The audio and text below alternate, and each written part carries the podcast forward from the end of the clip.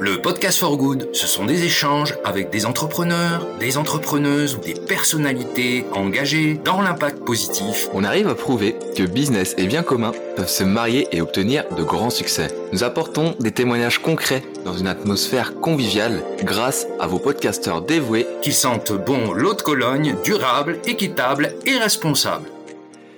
Salut les amis et bienvenue dans ce nouvel épisode du, podcast For Good. Alors comme d'habitude, je suis toujours en compagnie de Gilles Misrahi, notre conseiller en business développement B2B. Salut Gilles, comment vas-tu? Bonjour Robin, très bien et ravi d'être euh, au micro aujourd'hui. Eh ben écoute, euh, moi aussi je suis très content de, te retrouver, d'autant plus qu'aujourd'hui on a un, invité euh, un petit peu particulier. on accueille Florent Marcoux, CEO de Softrider. Donc c'est une c'est une fondation, c'est une organisation à but non lucratif Salut Florent et merci d'être là avec nous aujourd'hui. Bah merci à tous les deux. Bonjour à tous les deux. Gilles Robin, je suis, ravi d'être avec vous.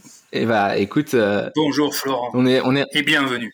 On est bienvenue en effet, ouais, et, euh, on espère pouvoir euh, expliquer voilà bon, nombre de choses concernant les océans, parce que c'est un petit peu pour ça qu'on est là aujourd'hui, et, euh, et pour présenter aussi euh, Softrider, qu'on comprenne ce que, ce que, vous, ce que vous faites euh, concrètement.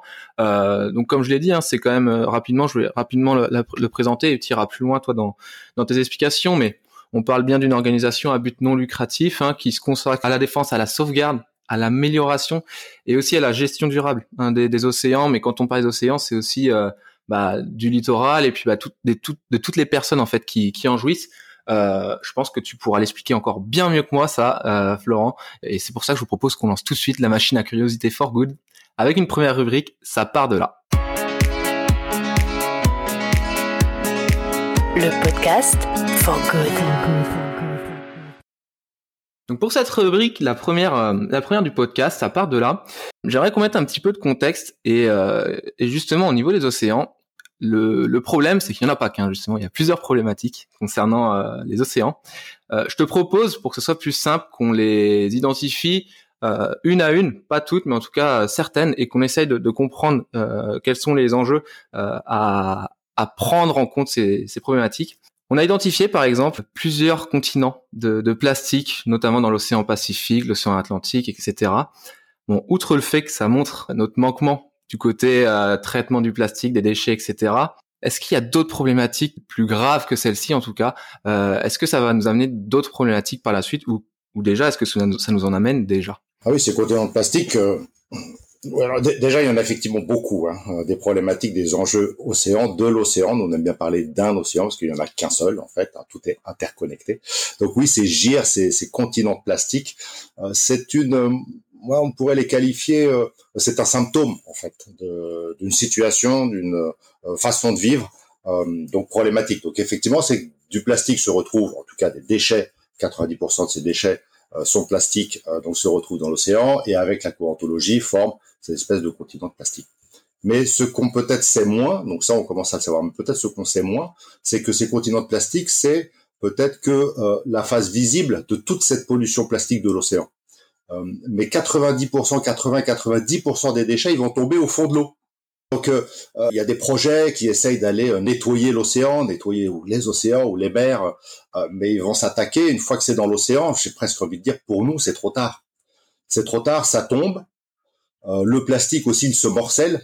Donc, si vous avez une bouteille plastique qui arrive dans l'océan, sous l'effet des UV, sous l'effet du sel, hein, donc de l'eau salée, il va se fragmenter d'abord en morceaux relativement gros, puis de plus en plus petits, en, en, en macro-particules, en micro-particules, puis en nanoparticules. Donc tout ça en fait disparaît, ce n'est même plus visible, intègre la chaîne alimentaire. Et donc on a un, enjeu sanitaire aussi derrière cet enjeu de pollution plastique euh, de l'océan, de l'environnement. C'est ça qui fait qu'on retrouve des plastiques, euh, des microplastiques dans nos poissons, etc.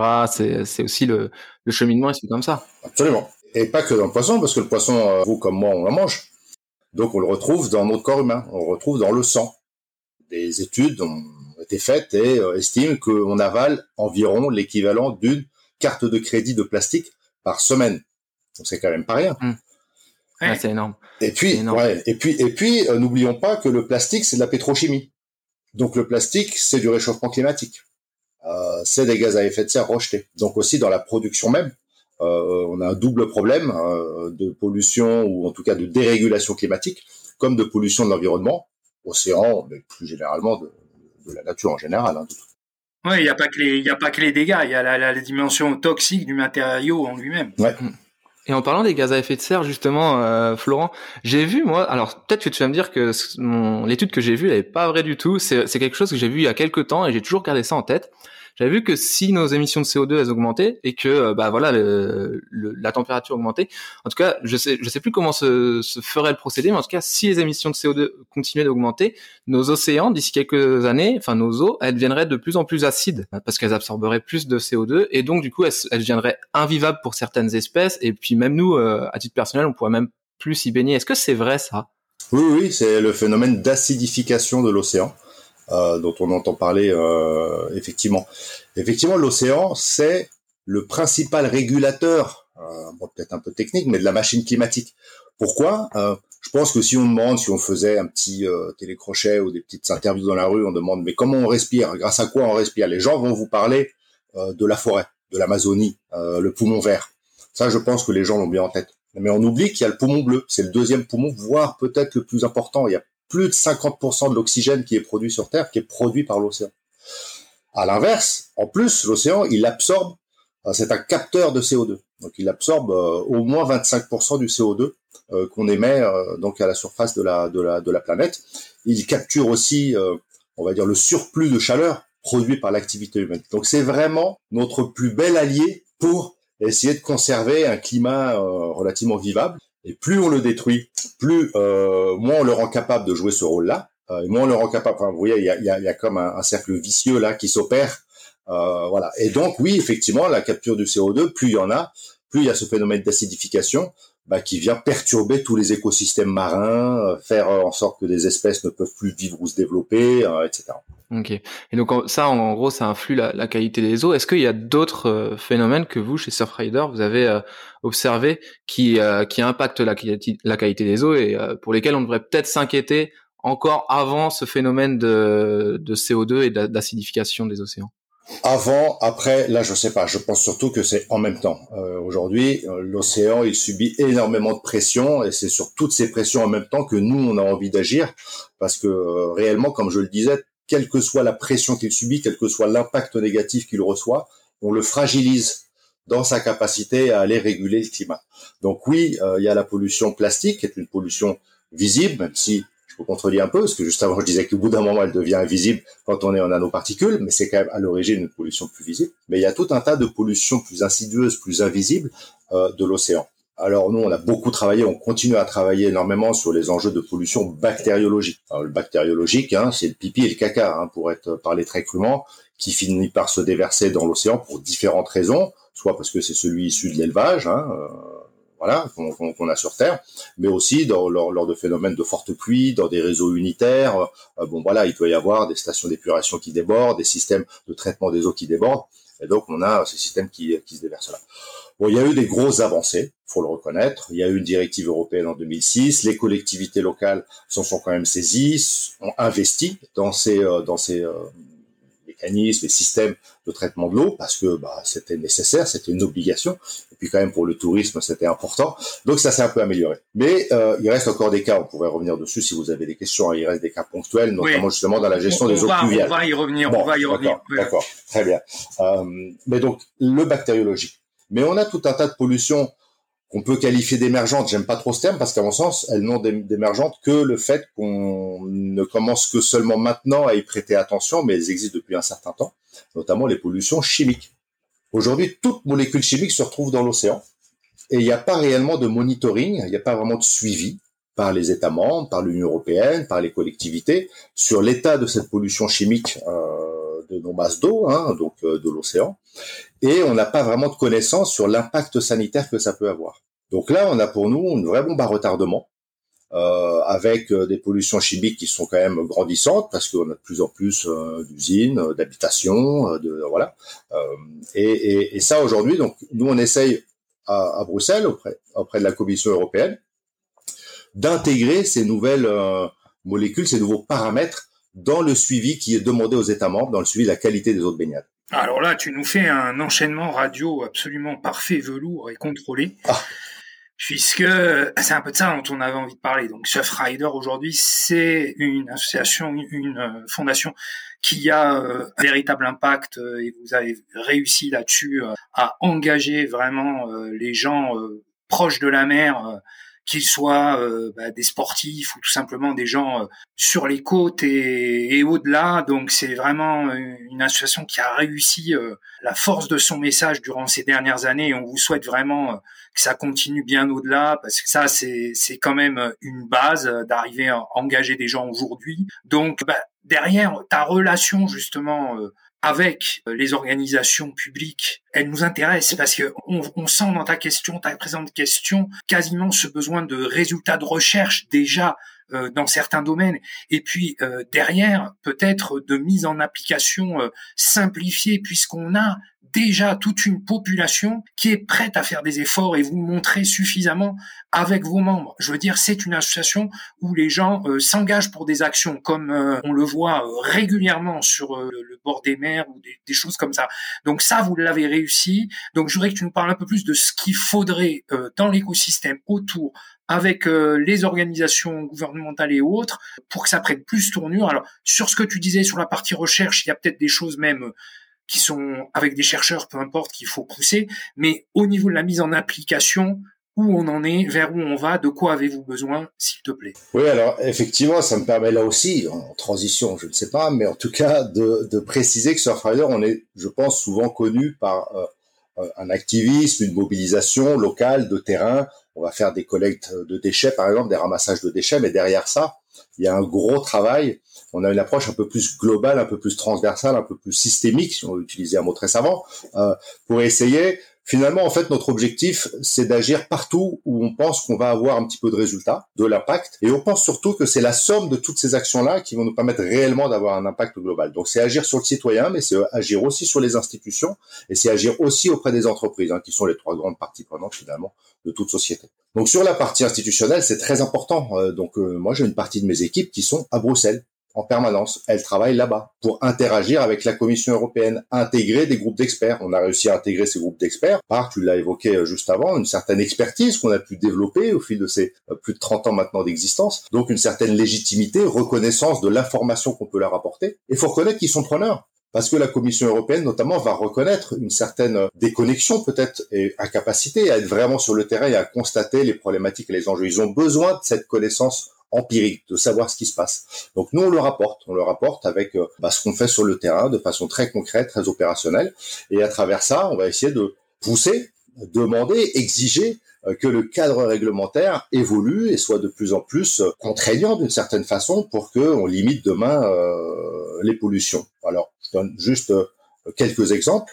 On parlait tout à l'heure des pollutions par les déchets, et notamment la pollution plastique. La pollution plastique aujourd'hui, euh, majoritairement, en tout cas ce qu'on retrouve nous sur les plages, ce sont des plastiques à usage unique, et ça c'est donc un fléau, c'est-à-dire tout ce qu'on va produire pour une consommation très très très très limitée dans le temps. Un gobelet en plastique, une paille en plastique, un coton-tige en plastique, etc., etc. Et donc ça, on a demandé pendant des années et on a obtenu avec un collectif, hein, pas seul, un surfrider avec nos petits bras musclés, même si on fait un gros travail depuis longtemps, mais avec d'autres, à obtenir une première régulation enfin en 2019 qui s'est mise en place euh, en 2021 réellement pour interdire 10 plastiques à usage unique. Et ils ont pu se baser sur un rapport qu'on fait chaque année depuis 20 ans, un rapport environnemental qui justement, grâce à ce qu'on fait sur le terrain, nous permet de dire, euh, bah voilà les le top 10 quoi, le top 10 des déchets euh, dans l'océan qu'on trouve sur nos différentes façades maritimes. Ouais, donc si je comprends bien, vous avez à la fois un rôle c'est important, je pense, de, de, remettre euh, un petit peu pour nos, nos auditeurs.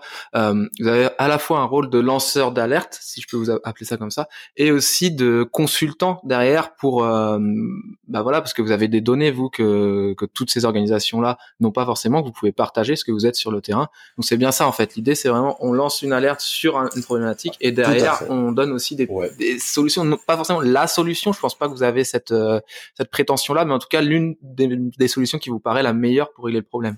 Mais moi, je trouve qu'on on, on sent vraiment euh, cette maturité dans, dans, votre communication et de votre, dans votre relation euh, à l'action publique, euh, parce que récemment, là, je crois que c'est hier, on a même vu une ministre, je crois qui d'ailleurs est, enfin peu importe dans la chronologie, mais on a vu une ministre dire justement que la, la, loi n'était pas assez mise en application sur le terrain. Je crois que c'est ça date d'un ou deux jours. Donc ça veut bien dire que ça semble pris au sérieux, en tout cas. En tout cas, on peut se dire qu'il euh, il y a du sérieux et de la maturité dans le fait que vous avez pu proposer des choses. Peut-être une dernière chose juste euh, quand on, disait qu'il y a besoin de recherche, faut peut-être euh, aussi pourquoi pas bah, dire que vous vous avez besoin des chercheurs et que c'est peut-être bien en règle générale, même si vous avez sûrement un formidable réseau, que, que des gens viennent vers vous pour amener des chiffres aussi et de la data pour enrichir une association comme la vôtre, non? Oui, bien sûr, qu'ils viennent vers nous, on va vers eux. On a des collaborations avec euh, avec l'Ifremer, avec euh, d'autres labos. Je pense à l'UPPA, l'Université Pays Pau de Nadour, qui sont à nos côtés ici, parce que le siège de Surfrider Europe est à Biarritz. On a la chance d'être situé à Biarritz. Euh, voilà, donc tout à fait, oui, on a on a besoin hein, de travailler et on travaille en collaboration étroite avec la communauté scientifique. Bien entendu parce que les données que nous on peut obtenir avec ce qu'on appelle la science participative, c'est-à-dire notre capacité à aller mobiliser des citoyens. Donc pour tous ceux qui nous écoutent n'hésitez pas à se rapprocher de nous.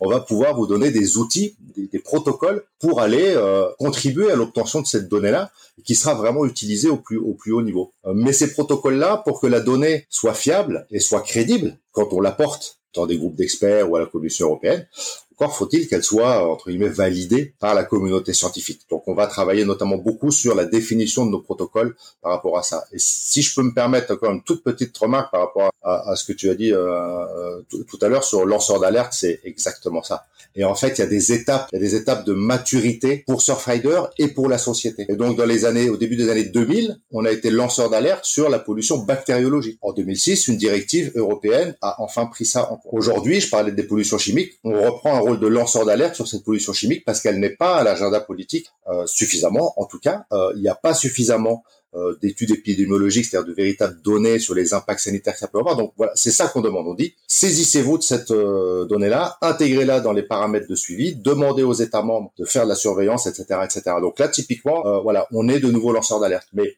une fois qu'une loi est faite, ça ne nous empêche pas, comme tu le disais, de suivre son application. Donc nous, on va d'abord aider à la transi transformation, transposition, pardon, on va chercher le bon terme, transposition dans les lois nationales. Et ensuite, une fois que c'est transposé dans les lois nationales, il faut aussi suivre l'application et on va là aussi être un, acteur qui permet de faire remonter. Attention, vous avez une super directive, mais aujourd'hui, elle n'est pas du tout appliquée sur le terrain, donc il faut faire quelque chose. Ok. Là, c'est super comment tu nous le décris, parce que ça permet aussi de, de bien comprendre votre rôle et euh, jusque où vous pouvez euh, vous pouvez agir, mais pas seulement sur le terrain, mais justement là où, les décisions sont prises. Donc, euh, c'est important, je pense, de le mettre en avant pour l'appel euh, l'appel citoyen, euh, c'est intéressant que tu le fasses sur le podcast For Good qui où il y a quand même des auditrices et auditeurs euh, entrepreneurs et souvent geeks et nerds qui pendant leurs vacances ou je sais pas quand peuvent vous contacter et vous dire oui oui j'aimerais bien observer mettez-moi un peu dans le framework là quelques heures et je vais vous faire du bon boulot. c'est pour ça j'allais profiter. je me doutais. T'as eu raison, t'as tout à fait raison en tout cas, Florent. Ce que je vous propose, messieurs, c'est que là, on a, on a, on a le contexte en tout cas, on a bien compris un petit peu les, les actions de, de Surfrider, je pense. Je propose qu'on passe à la prochaine rubrique, euh, business model. Même si là, on parle d'une organisation à but non lucratif, euh, il y a quand même des choses à dire, je pense. Donc euh, voilà, je on lance la rubrique dès maintenant. Le podcast for good. Donc merci euh, Robin pour le micro. Je reprends la parole pour s'attaquer au business model comme dans toutes les émissions, mais donc euh, plus particulièrement pour Surfrider, ben on, va définir quand même un peu ce que ça peut être un business model parce que on est dans un podcast business et que chez Surfrider il y a du business. On va l'expliquer euh, à la sauce euh, organisation à but non lucratif. Donc, puisque euh, l'argent n'est pas une unité de mesure de la performance, comment vous, vous, voyez la valeur? Comment vous la, vous la mesurez? Pour l'association Et comment la valeur va faire la pérennisation de Surfrider dans les années qui viennent Vaste sujet, aussi vaste que l'océan. Bon, alors par où commencer? Non, mais quand même, effectivement, on est une association loi 1901. Euh, nous, Surfrider Europe. faut savoir qu'il n'y a pas de droit européen des associations. Donc, une association comme nous, d'envergure européenne, doit se domicilier dans un État membre. Nous, c'est la France, donc on est une loi 1900. Donc, forcément, effectivement, association sans but lucratif. Ça n'empêche qu'on a quand même effectivement un business model. Moi, en tant que directeur, euh, j'ai quand même une responsabilité de faire en sorte, avec mon conseil d'administration, que les finances euh, tiennent la route. Alors, pas pour faire des résultats positifs absolument parce que j'aurais des actionnaires qui me demandent des dividendes. Ça, effectivement, j'ai pas ça. Donc, c'est une contrainte clairement importante en moi, enfin pour moi. Donc ça, c'est plutôt un plaisir. Mais bon, il y a un moment, on peut avoir des, des enjeux comme toute structure de consolidation de son bilan, de cash flow, enfin de, de, de, de trésorerie. C'est toujours le nerf de la guerre, comme pour toute structure, et ça l'est aussi pour les associations. Soit dit en passant, on a des modèles économiques dans les associations qui, pour une bonne partie, ça dépend desquels. Euh, nous, c'est un tiers hein, de notre budget qui est sur des financements institutionnels, des financements, des subventions publiques.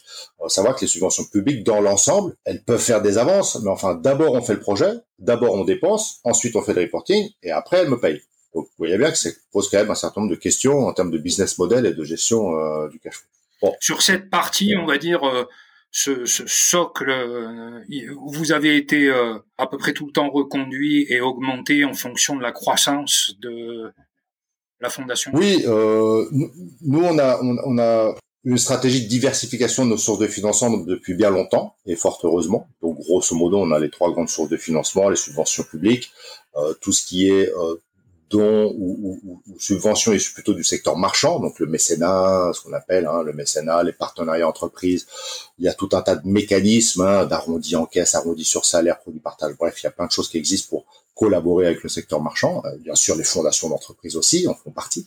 Et puis, il y a les individus qui euh, viennent nous faire euh, des dons, parfois importants, parfois petits, mais réguliers. Et ça, c'est une source de financement régulier très important parce que ça nous donne de la visibilité, une assise, des cofinancements pour aller chercher des fonds publics auprès de l'Union européenne ou autre, ou autre par exemple. Donc, c'est effectivement comme ça, ou petit à petit, aussi avec le développement de notre visibilité, de notre, notre, notoriété, bien sûr, on va peut-être grandir petit à petit. Je dirais aussi, hein, pour rester, euh, faut toujours rester humble. Euh, je pense qu'on a, on a grandi ces dernières années aussi parce que, enfin, et, et j'espère qu'on y a contribué, euh, l'océan est quand même à l'agenda politique et médiatique beaucoup plus qu'il y a dix ans. Donc ça, ça fait qu'il y a peut-être quand même une prise de conscience et derrière la prise de conscience, une volonté de s'investir et d'investir euh, pour le protéger. Et donc, il se tourne des, des ONG comme comme ça. Et alors, on va dire, on part de cette notoriété générale, on va vers une notoriété plus assistée et on va carrément vers vos trois cibles, vers laquelle tu vois qu'aujourd'hui les financements seront euh, les, les, meilleurs dans les années qui viennent. C'est-à-dire, euh, toi, tu es confiant plutôt sur le côté grand public, sur le côté B2B, ou que dirons le public euh, devient ah, encore plus un allié fort Non, moi, moi je pense que c'est l'équilibre. Alors l'équilibre, pas forcément trois tiers à chaque fois. Hein. Nous, il se trouve qu'on est plutôt autour de trois tiers, mais en tout cas, c'est l'équilibre. Euh, ces différentes sources de financement se nourrissent les unes avec les autres. Hein. Euh, par, que, par exemple, les subventions publiques elles ne sont jamais à 100% sur un projet, donc il faut de toute façon apporter des fonds propres. Donc on a et les fonds propres, on peut les avoir par euh, des partenariats entreprises ou par des dons des particuliers. Donc c'est quand même c'est quand même un tout. Mais quand même pour essayer de répondre à ta question, nous on est très euh, favorable et on essaye euh, petit à petit euh, de, de, de, faire augmenter la capacité de nos dons euh, individuels, donc des particuliers, ce qu'on appelle la générosité du public. Pourquoi? Parce que cette générosité du public, quand j'imagine que l'un comme l'autre vous donnez à des associations, bah, vous donnez à une cause, et voilà, bah, vous donnez à la cause de l'océan, vous, êtes convaincu que l'océan faut le protéger, vous vous dites, tiens, bah, Surfrider, j'ai confiance en eux, voilà, ils font un bon boulot, euh, je leur donne. Et moi, derrière, avec l'équipe, avec le conseil d'administration, on va essayer de optimiser l'utilisation de ce don que tu nous auras fait, euh, voilà, pour le mettre là où on pense qu'on a euh, plus d'importance, d'impact, de résultats, de stratégie, etc. Alors qu'une subvention publique, et c'est normal, hein, c'est absolument pas une critique, c'est simplement une réalité, c'est ce qu'on appelle de l'argent fléché. Euh, donc, on va d'abord discuter sur un projet, euh, éventuellement co-construire le projet, ça peut arriver.